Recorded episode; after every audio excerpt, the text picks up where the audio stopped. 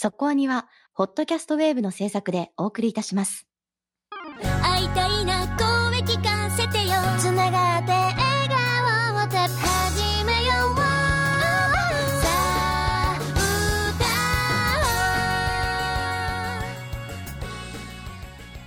ディープじゃなくそこそこアニメを語るラジオそこアニそこに6月も終わりに差し掛かっておりますけれどもはい。ということはですよ。うん。来ますね。来ますね。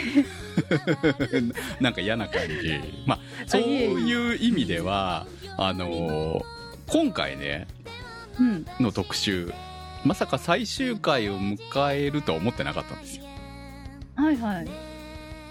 配信先行で最終回を迎えちゃいましたよね、まあ、この話後からしますけどはい。で意外と今期あの早めに終わりを迎えてる作品が出てきているなっていう感じなのでうんうん。前回はほらちょっと後ろにずれてたじゃない？ああそうでしたね。で大丈夫かなっていう結構ねうん。終わってない作品がいくつかありますけどみたいな感じでの最終回特集になったのでちょっと心配してたんですが、今回はそこまでずれないで最終回特集になりそうだなっていう感じで見ておりますけれども、いやよかった。ここ最近暇があったら見てるんですがいろいろ追いかけて、はい最終回に向けてね、えー今のところの推しとかはありますか？そうですね。私ね青互い以降見てなかったんですけどちょっと見始めたら一気見してしまったっていうのがうんうん出会いもんですね。ああでも青互いでもなんか面白そうだなっていう感じはしてましたよね。そうですね。まあどちらかといえば癒し系の、うん。でも意外と内容的には単発なのかなみたいな感じだったんですけれどもあのー多分ね青互いぐらいよりもよりこうね各キャラクターを見ていくことによってよりこう親しみを感じるようになってきたからより楽しくなっていくっていうまあハートフル物語なんですけどね基本的にね。嫌な人がほとんど出てこないっていうところも含めてね。いいいいいいそう癒し系ですなんかねね今のこう殺伐とした感じにの世の中に必要なんじゃないのこれはっていうような、えうー作品になっておりますので心がね、えーはい。すさんでる方はぜひ見ていただければと思います。はい、はい。そして一緒に最終回特集で語りましょう。はい。さあということで、えー迫ってきておりますので皆さんも準備しておいてください。最終回特集は7月の3日の予定です。よろしくお願いします。よろしくお願いします。はい。ということでいきましょう。今日の特集は？パリピ孔明特集です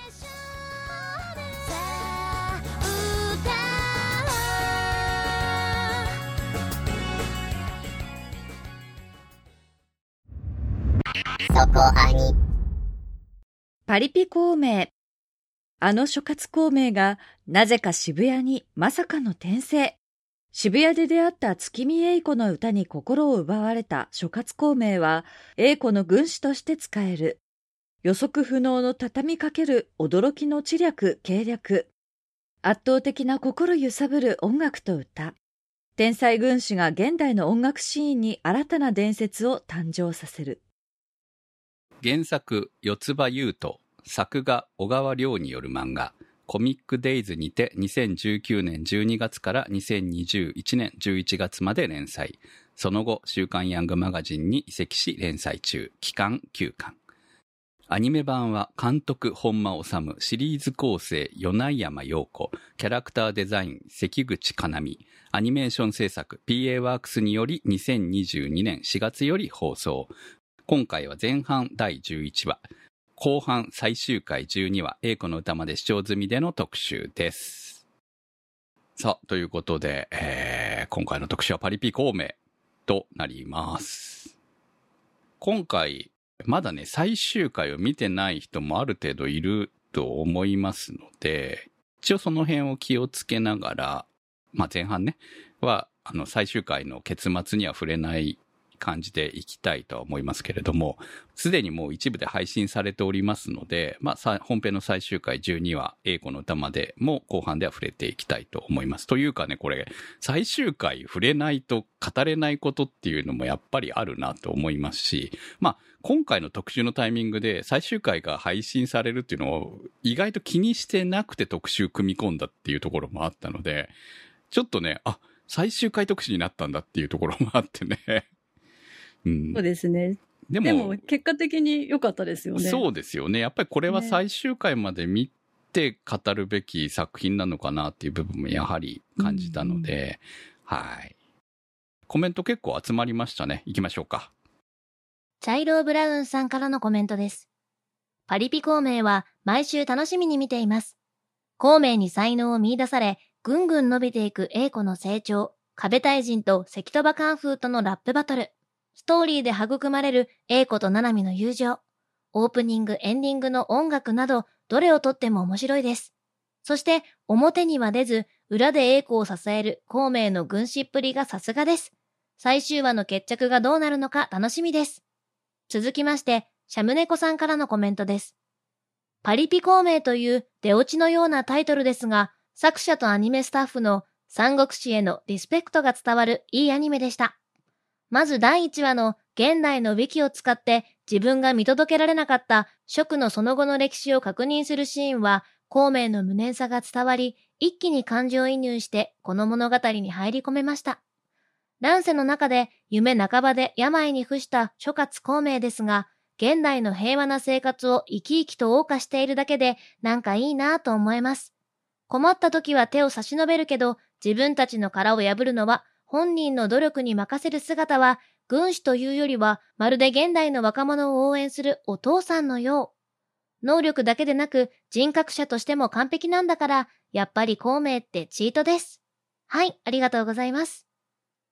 え、そもそも、うん孔明って実在するのか謎じゃないですか。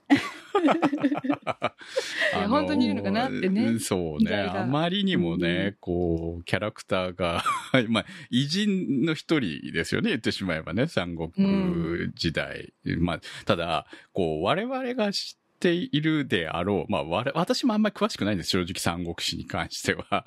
詳しくないので、あの、全然今回の話、なんとなく、もう、いや、うんっていうかね、その、うん。孔明っていろんなところにいるわけですよ。我々が知っているゲームとかなんとかの中にいるので、もうんう。うんどれがオリジナルなのか何なのかもよくわからないし、確かになんか伝説的に一人歩きしてそうなイメージもありますしね。そうなんですよねうん。だから、まあ我々が感じる、こう、織田信長と似たようなものなんじゃないのかなって思ってるんですけど、まあ我々が知る可能性があるものっていうのは実際のその歴史的、歴史書的なものから出てくるものよりも、小説だったりとか、まあ漫画とかで描かれていた、その三国、日本でこう出てきた三国志の物語みたいなものが、やっぱり多いんじゃないのかなと思うんですよね。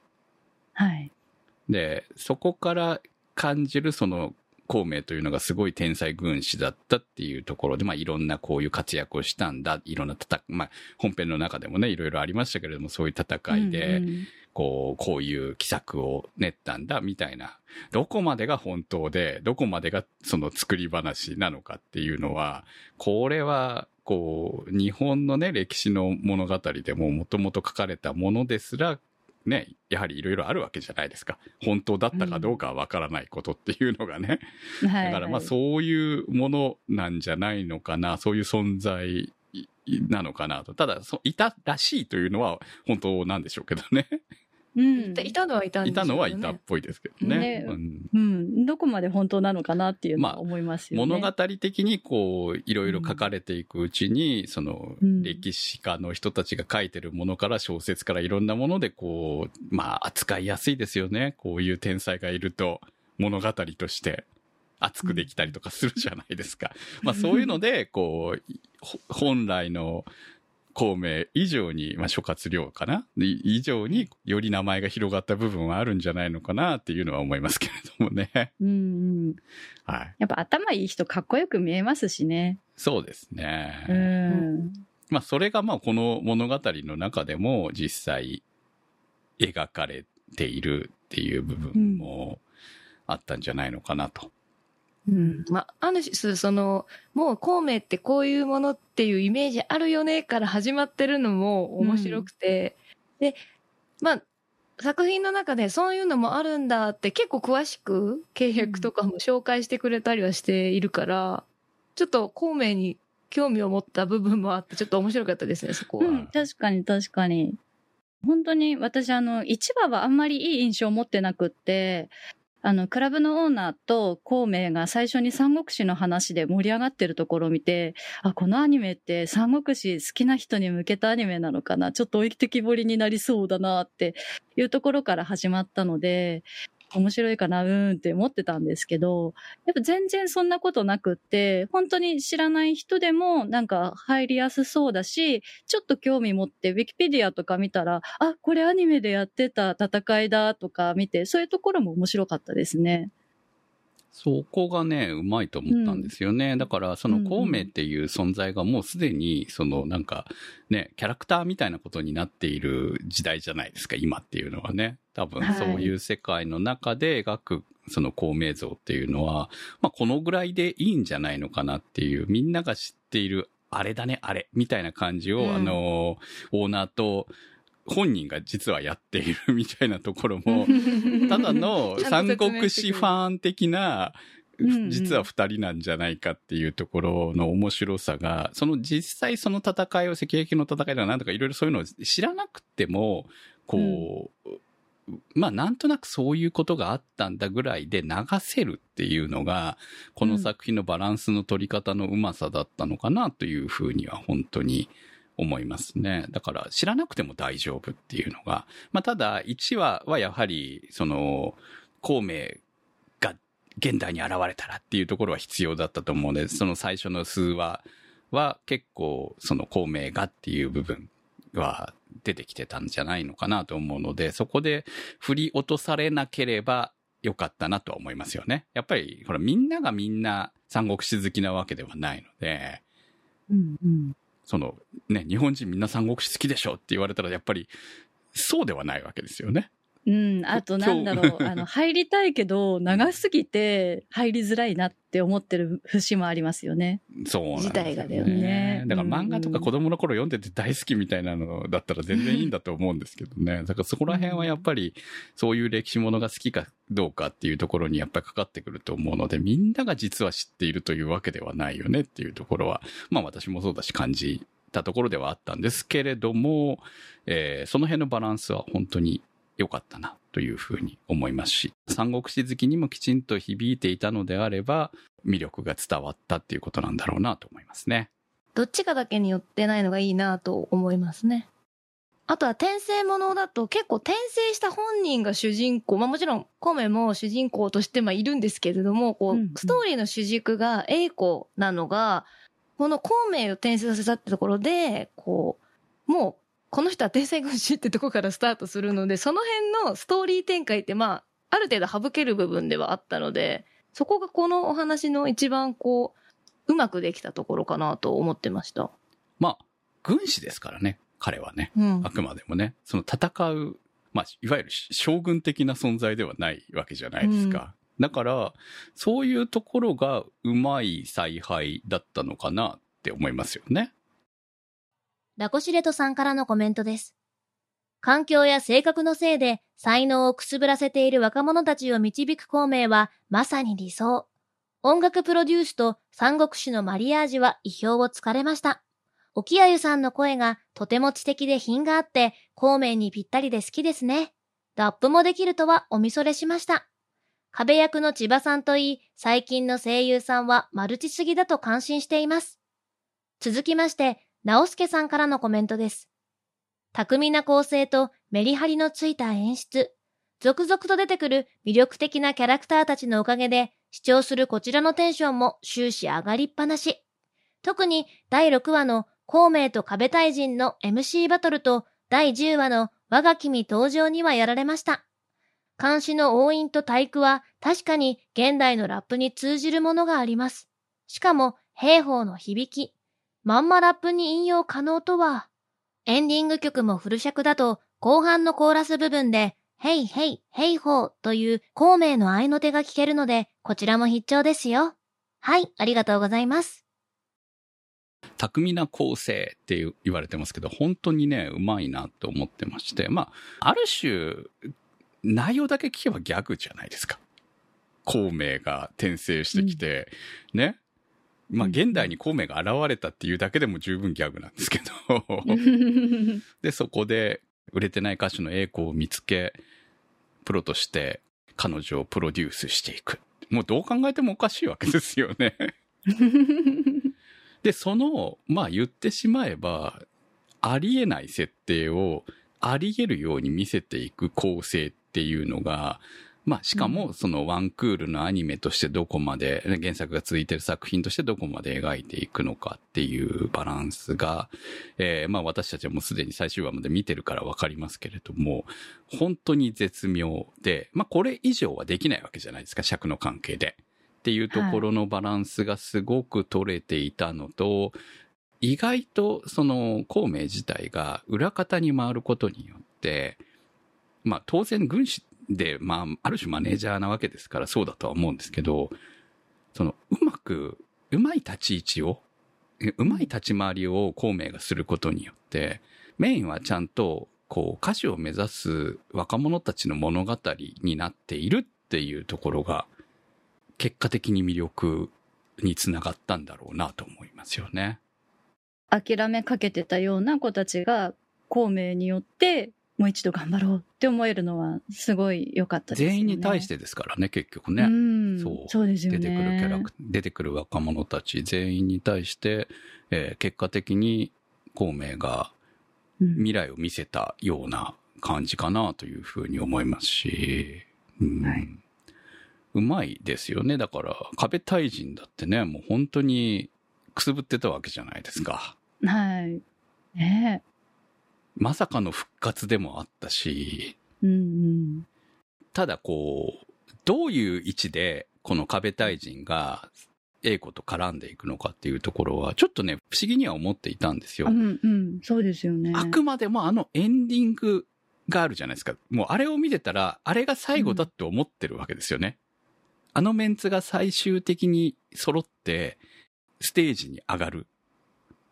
とばっかり思ってましたから、うん。思ってました。思ってましたよね。うんうん。普通見てるとそう感じるじゃない？あそこ、エンディング、こう、少しずつキャラクターが増えていったりとかしたのも含めて、ああ、ああなるんだな、最後はっていう。ただ、ストーリーの流れ的に、ああ、なるの？いつなるの？みたいな感じを、えーこう、11話まで見てると感じると思うんですよ。うん。まあ、それはどうなったかはともかくとしても、壁大臣がどう英子と絡むのか、そのステージでね、みたいなものっていうのを考えてたときに、どうするんだろうと。なんですよね。エコちゃんはなんかキラキラした感じだし、うん。壁大臣はあの、結構ね、バトルでゴリゴリ押していくみたいな、どうやって反応するんだろうっていうのはちょっと不思議に思ってました。そうなんですよね。ただ、うん11話を見れば分かりましたよね。何のために壁大臣が必要だったのか。うん、確かに。それも全部見越していたんでしょうか、孔明は。えー、すごい。いや、全部後付けだと思いますけど、その辺までなるとね、さすがにね。さすがにそこはね、後付けだとは思いますけど。まあ、英子そのものはそんなに知られてたわけじゃないわけじゃないですか。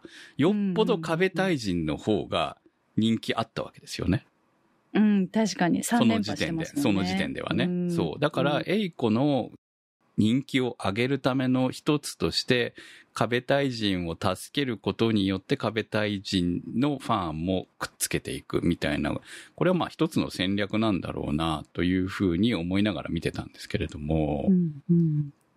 で、壁大臣も結果的には自分から喜んで手伝いに来るっていう形、流れは作りましたからね。うん。ただ、あの、やっぱり、そういう使われ方かっていうところがね、11話のね。うんいや、でもやっぱり、あれはね、上がりますよね。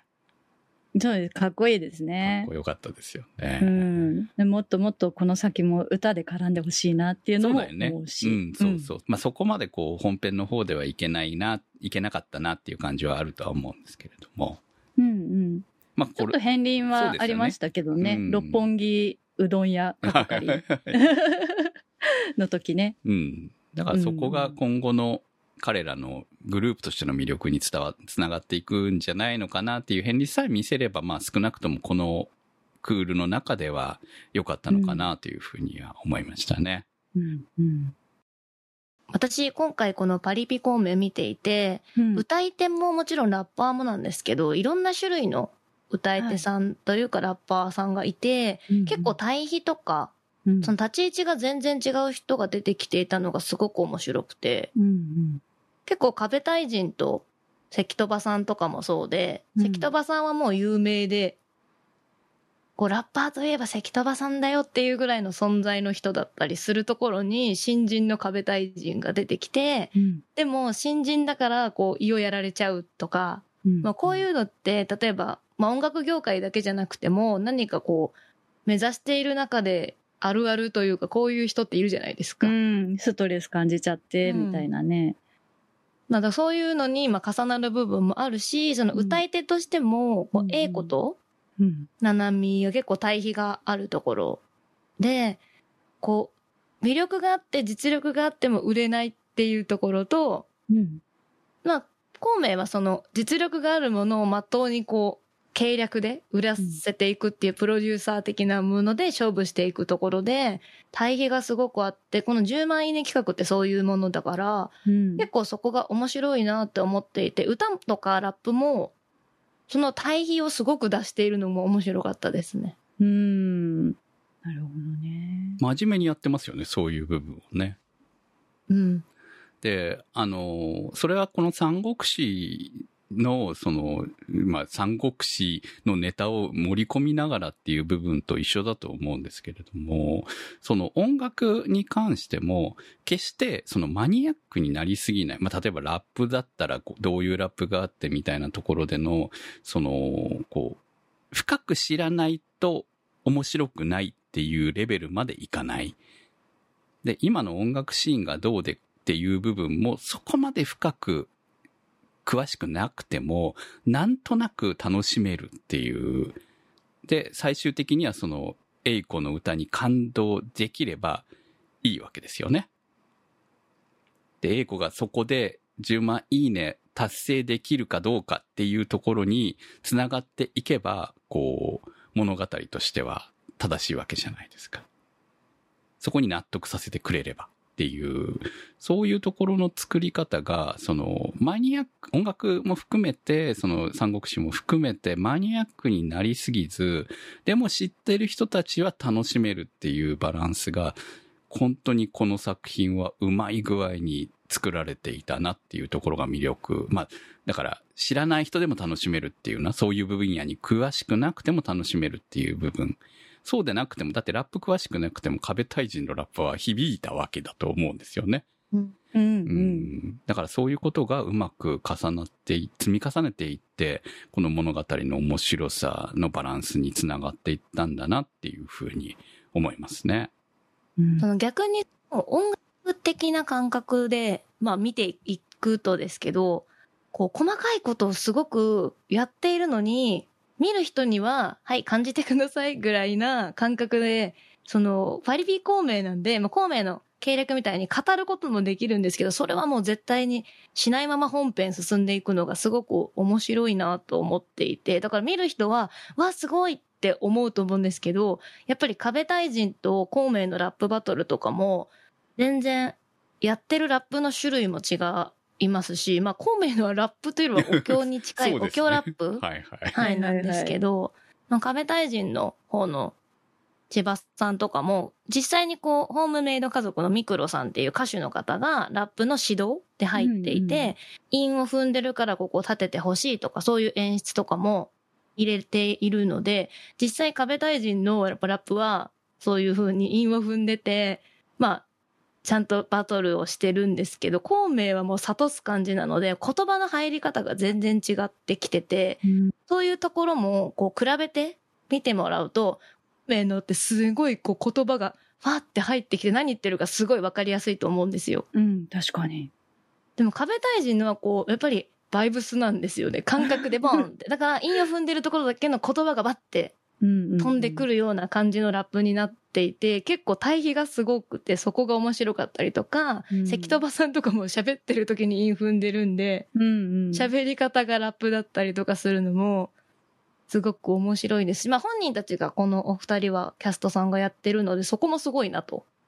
うんうんそうなんですよね、本当ね。ね、うんめちゃくちゃうまかったですね。うんえー関戸場さんはわかるんですよ。木村昴さんそうですね関戸場さんね 木村昴さんなんでね、まあそこはわかるんですけどね。そう。千葉さんうまかったですね。うん本当壁大臣のね。うまかった。そう、あの、あの、なんていうのかな、その、本当に、胃潰瘍で倒れたっていう感じの、あの細いキャラクターと、千葉さんの声があってて、そこが、あの、ラッパーとしてやってる時の強さみたいなのとの、こう、ギャップが素晴らしかったなって感じですよね。あと私、あんまり歌い手っていうのを触れてこなかったので、知らない人ばっかりだったんですけど、今回あの、パリピ孔明見て、めちゃくちゃかっこいいなって思ったんですよね。あの、アザリエのボーカルの方、めすごく惚れました。レゼルさんですね。うんはい。今回、あの、歌に関しては、エイコもナナミも変えてるんですよね。別に歌唱担当がいるっていうことで。ね、なんか変えてるのに、すごい違和感なかったですよね。本人、ご本人が歌ってるのかなくらいに違和感がなかったです。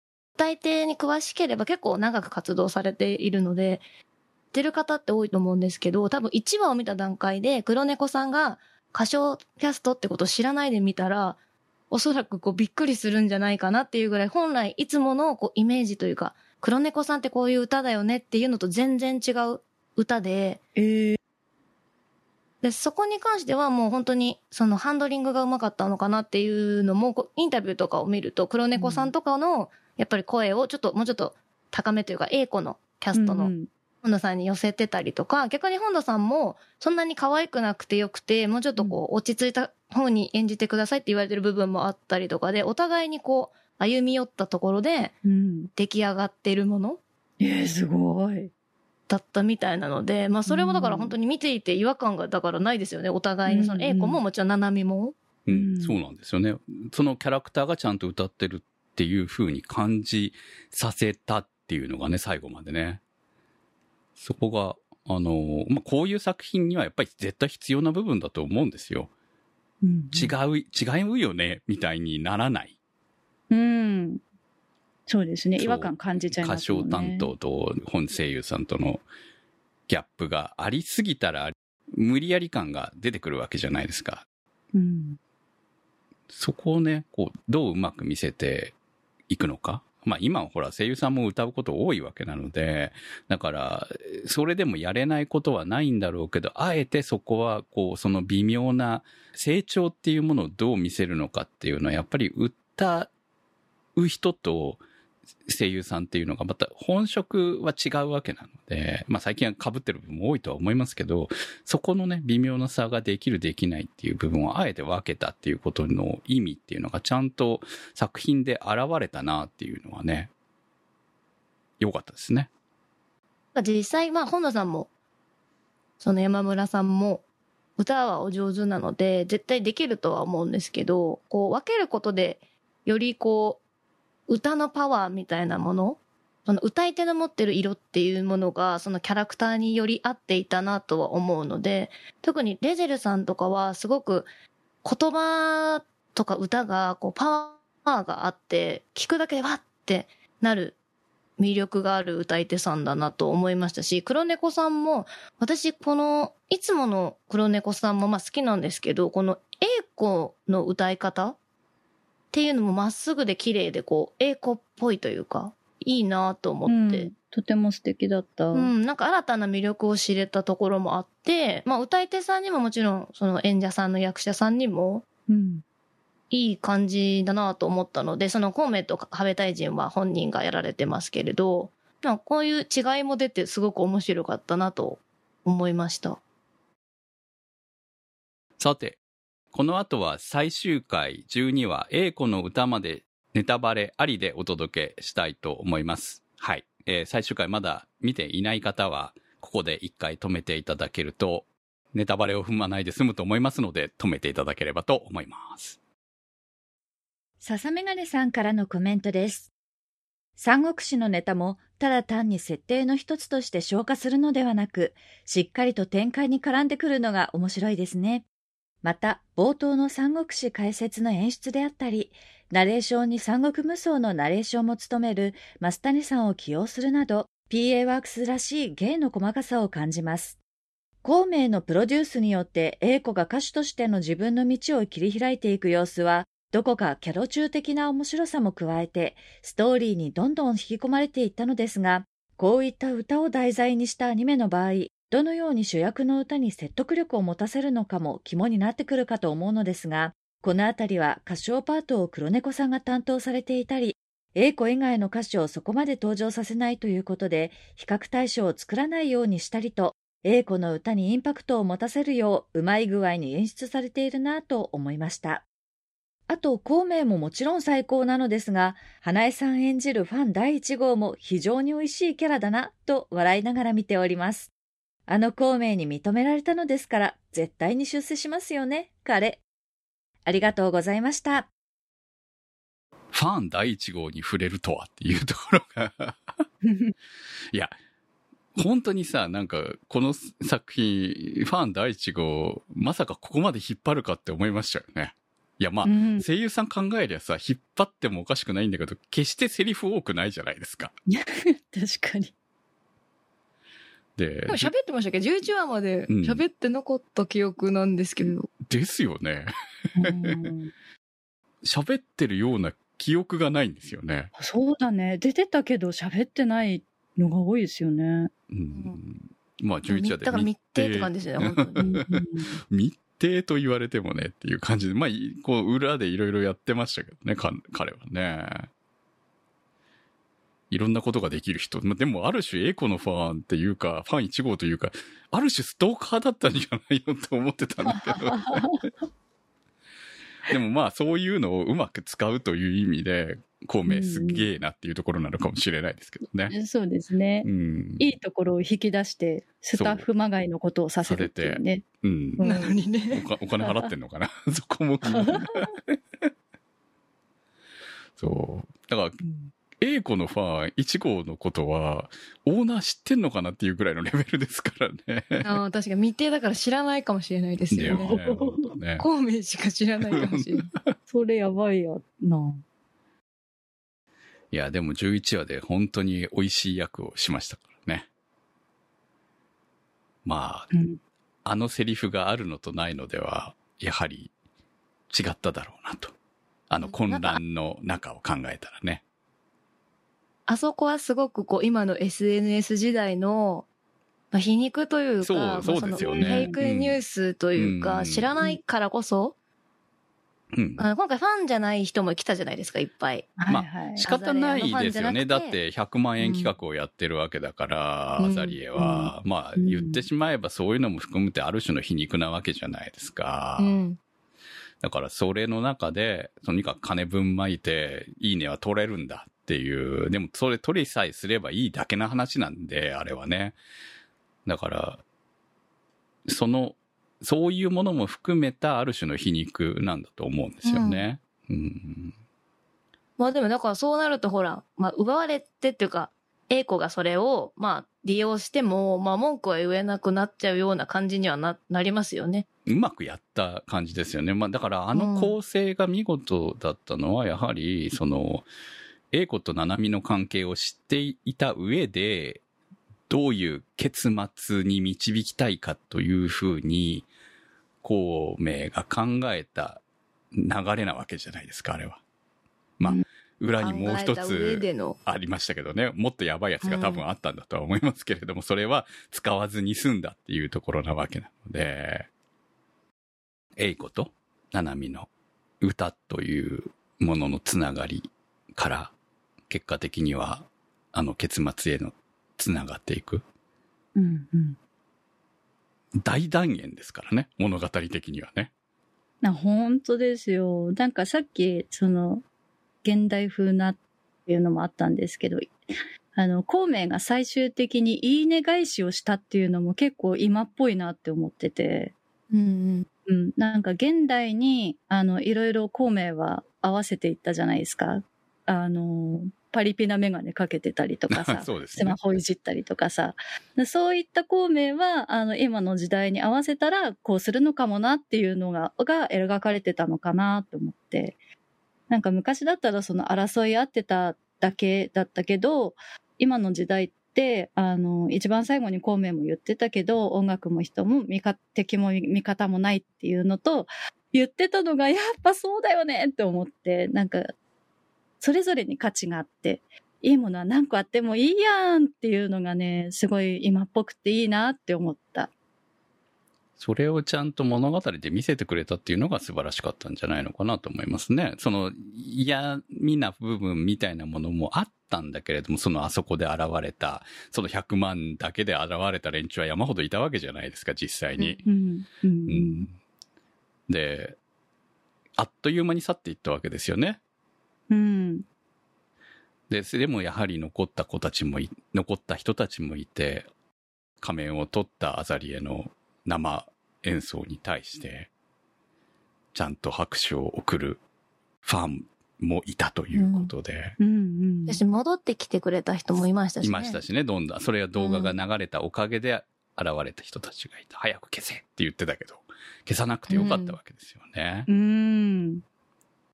いい部分も悪い部分も描いていたりとか、その壁大臣ってやってることはディスってるから、まあ、敵みたいに見えるけど、実際はそれにナナミが救われてたりとかもしたり、うん。結構その、良し悪しってやっぱり、上辺だけ見るとわかんないんだなみたいなのも、あの、こう、11話12話見てて思う部分もあるし、やっぱりいいところ悪いところっていうのが見えた部分もあって、結局はこう、ね、民薬のことを考えてるかどうかなのかなって思える感じだったので、そこがすごく好きですね。そうだね、ほんとね。アザリエの売り方って決して間違ってるわけじゃないんだよね。まあ、ああいうアーティストっていると思いますしね、やっぱり。ねうんまあ結局自分が売れなければダメなんだ、売れないっていうことが何よりもダメだったんだっていうことを知っているがゆえに、こう、プロデューサーとして唐沢はやっぱり、まあある種、名プロデューサーなわけですよね。うん。売れ、売れるは売れるんですもんね、そうそう。絶対。お前売ってやるんだ、お前ら売ってやるんだからって。たとえ、その彼自分たちを押し殺せよって言ったわけですからね。うん。うん。でも、元、元の唐沢はっていうのはちょっと笑っちゃったね、あの写真はね。でも確かに顔はビジュアル系バンドにいそうな顔だなって思いますよ。そうねだったね。うん。そうでもだから、私はだから、チューニングをさせてくれたシーンすごく好きなので、うんうん。なんかそこに、あ、やっなんとなくこの人そうなのかな、あの、なんとなくアザレアのやっぱ魅力とかを買ってプロデュースすることを決めたのかなって思ってたんですけど、あのシーンで私は確信を得ての最終話だったので、うん。唐沢さんも良かったし、アザリエも良かったし、こうすごいいい最終回って思って、そこも感動しましたね。そうね。だってあんな嫌なやつだったのにね、みたいなさ。ねでもそこはさ、やっぱり、そういう終わり方があの作品的には正しいと思うんですよ。そうですね。もし悪いややつでも、うん唐沢が悪いやつでもよかったじゃないですか。はい。そうそうそう。うん最後まで悪いやつでもね、よかったと思うんで。うんだから、アザリアは解散してもよかったかもしれないわけじゃないですか。え。これ。で。だって、実際に痛で受けてるわけでしょ？事務所的には。どう考えても。うん。うん。今までやってきた路線を変更せざるを得なくなるわけで、唐沢のプロデュースのまま、そのままいけば、すごい稼ぎを出した。っていうか、それまでにお金大変かかってるはずなので、かつ、ね、それを考えれば、そのまま少なくとも、もっと稼ぐ、回収するところまではいかないといけなかったはずなんですよね。うん。だってあんなと飛行船飛ばしてたでしょ？お本当だ飛。行船は飛んでるわ。ねトラックはいっぱい走ってるわだったわけなので、そこまで。でお金かけてたわけだから。でもそれを、こう、あ、あそこで崩されてしまったわけじゃないですか。うん。本来ならもっと怒って怒ってどうしようもない状況になるはずなのに、うん。まあ、ななみたちの気持ちと、結果的に動画を見たこ人たちが現れて応援してくれたっていうところがプラスに働いたとか、すごく考えたんだと思うんですね。やっぱプロデューサー的にね。うんで、まあでもそれだけじゃなく自分の中のそのバンド活動をやってた時の気持ちみたいなものが出てきたんだなっていう部分が伝わってきたっていうのがね。うん。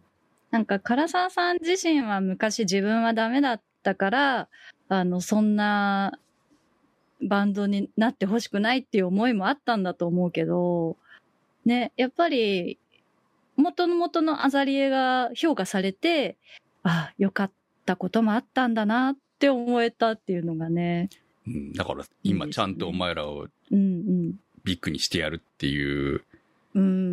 ことで、それを返そうとするっていうところは、で、それに対して彼女たちももちろんついていくと思うので、そう。なんですよ。もうから、あんたのところには入れないやじゃなくて、ちゃんとついていくっていうところが、うん、結果的にみ、み、みんなハッピーエンドじゃんみたいな。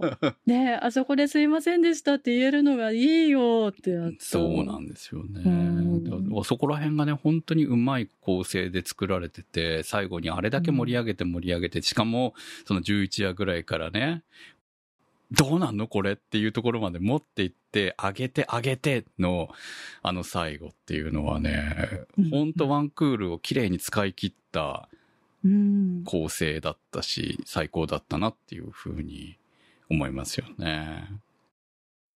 乗り合い自転車さんからのコメントです。PA ワークス初の漫画原作アニメということもあって、放送前はそれなりにチェックしていたつもりでしたが、まさかここまでとは。完全に PA ワークスにしてやられました。いや、孔明の罠にしてやられたと言うべきでしょうか。それまでうだつの上がらなかった英子が孔明という味方を得てすくすくと成長していくのが見ていてとても爽快でした。それまでも黒猫さんによる歌唱は素晴らしかったのですが、9話においてさらにギアを上げてきたところにプロを感じました。壁大臣もその成長がなかったら、11話における憎まれ役を演じることもなかったでしょう。アニメオリジナルでササッチョたちと休校を温めるシーンを入れたのが生きました。しかし、てっきりサマーソニアのステージに立つ英子で物語を締めるのかと思ったら、そうではなかったので、これは2期を期待してもいいのでしょうか今まで目標だったサマーソニアは通過点に過ぎません。きっと孔明はその遥か先を見通しているはずです。そこにはどんな光景が待ち受けているのか、私もそれを目撃したいです。ありがとうございました。はい。そうなんですよね。もう、サマーソニアのステージに立つところまでやるのか。まあ確かに、そこまでやったらもっと盛り上がったとは思うんですけど、ワンクールの中にできることにはやはり限りがあってっていう、どこにこう一番盛り上がる場所を持ってくるのかっていうところから言うと、まあ、ワンクールの中ではこれが最善だったんじゃないのかなっていう終わり方をしましたね。はい。まあだってね、英子の目標は、日本じゃないよね。そうなんですよ。もっともっとでかいですよ。もっとでかいよね。そう。はい。武道館とかじゃないもんね。そう。世界ですから。世界ですからうね。ん。だからちゃんと孔明はうね。ん、見えてるんだと思いますし、それにうんつながっていく。でもそういう意味じゃさ、これ、今回孔明が唐沢とつながったことは結果的にプラスなんじゃないの？おいや、わかんないけどね。あの、うんう。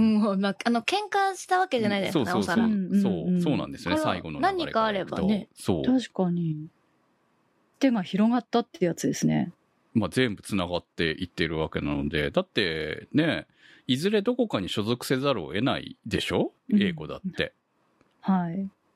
プロになって上に上がっていこうとすれば。うんうんっていうところもあると思うんで、それこそね、本当にアメリカの歌姫に会いたい、ってか、ああなりたいんであれば、しっかりとしたバックがないとお金も必要になってくるわけだし、みたいなところになると思うのでね、あの、オーナーの自腹だけではやっていけないわけですから。孔明がいくらね、すごくったって、孔明がお金を生み出してるわけじゃないからね。そうですね。そうなんですよ。そこはね、うまいなって思ったんですよ。そう。うん。100万いいね企画の時も、あうまいこと人のお金を借りていらっしゃるって思った。そうなんですよね。はいそうそう。だから、そこは借りればいい。いやいや、返さなきゃいけないんだぞ、借りたものはって思うけども。そう、だからそう、そう。うんだからそういう部分がね、こう、無理なことはできていない。それ以上必要なことはできていないっていうことはあるわけじゃないですか。そこをやっぱり動かすためにはお金も必要になってくるとか、コネクションが必要になってくるみたいなところ。まあ、そういう意味じゃ、あの、スティーブ起動、あの、プリンですね。プリンジジはいはい。プリンジジね。のコネクションを作っただけでもすごいっちゃすごいんだけれいや、ども。ほんとそれも、どこから？みたいなあとこではありましたけど。コネクション力はあるよね。お金はないけど。そうね確かに。そう。うんうんまあそういうつながりでいくのかもしれないし、まあそういうこううまく、で、ただでもやっぱりそれだけではできないことみたいなことが今後ね、いろいろつながって最終的に栄光をより押し出していくためのプラスになっていくんじゃないのかなということを想像させるような終わり方になるのかな。終わり方でよかったんじゃないのかなと思いますね、本当にね。と区切りがついているけど、結局サマーソニアっていう、まだやってもないですし、その海外っていうところまで行ってもないってなると、やっぱり続きって思いますよね。まあ、その、英子だけじゃなくて、もちろん、ナナミとか壁大臣とかの今後も知りたいですしう。んうん。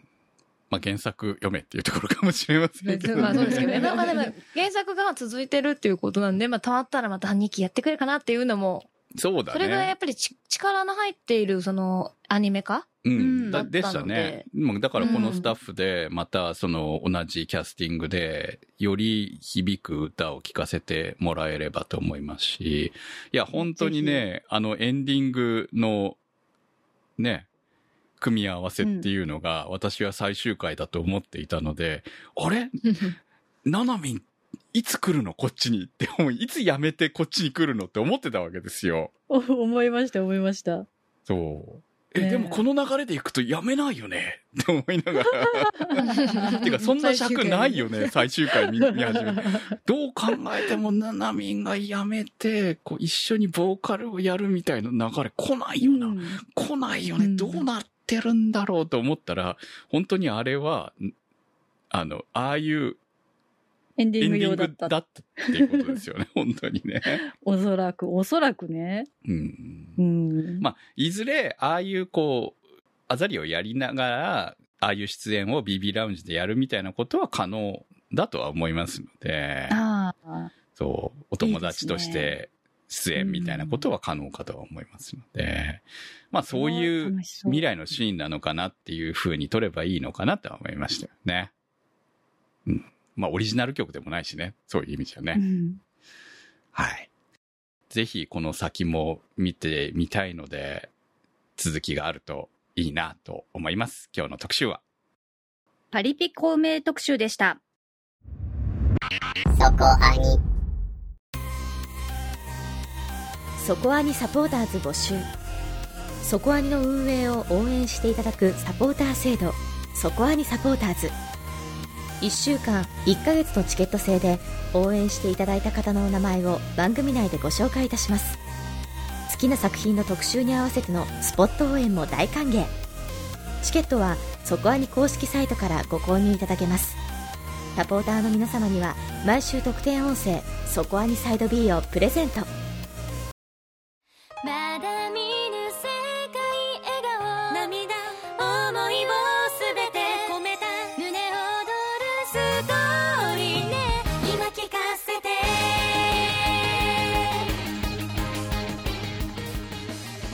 お送りしてまいりました、そこアニです。こう気持ちよく最終回を迎えられる作品ってやっぱりいいですね。いいですね。カット終わるときにあのエンディング曲もかなり気持ちいいですね。そうだねやっぱ音楽の作品だったわけなので、そのオープニングエンディングこう、ね、懐かしい感じもありましたけれども非常にあの作品に合ってたなっていうところもあってうまいですよねやっぱりねこの辺ね。うんだって本当気分上々で終そうそうそう、うん本当にね、そうだったよね、と思いました。はい。さて、えーまあ、ある種気分上々なんじゃないかと思いますけど、次の、えー来週の特集は、バーディーウィングゴルフガールズストーリーを特集いたします。はい。上々なのかな？ちょっとダークサイドっぽい感じもありますけれども、えーまあ、ちょっとね、ストーリー的に途中からキュッとキリッと切り替わるところもありますので、はい。やっとかないとこれはいかんだろうということでやります。そうですね。はいあお互いの時にかなりはい。熱いね、プレゼンを受けたので。はいまあ、結果その後しばらく置いて私も見たんですけどめっちゃ面白かったんでこれはやらざるを得ないと思いますはい楽しみです。皆さんの感想をお待ちしております投稿の宛先は？そこアニ .com までメニューバーにあります投稿募集からお待ちしております。パリピ孔明特集は、立ち切れ線香さん、青梅財団さん、マキさん、夜さえあればいいさん、B さん、ニワッチさん、常新さん、メガネ属性ノットイコール負け属性さん、黒うどんさん、たけさん、ひひさん、くもは42さん、しおしおさん、乗り合い自転車さん、なおすけさんのサポートにてお送りいたしました。サポーターの皆様には、毎週アフタートーク、そこアニサイド B をお届けいたします。今週もサポートありがとうございましたそれではまた来週お会いいたしましょうお相手は私くむと小宮あきと、米林明子でした。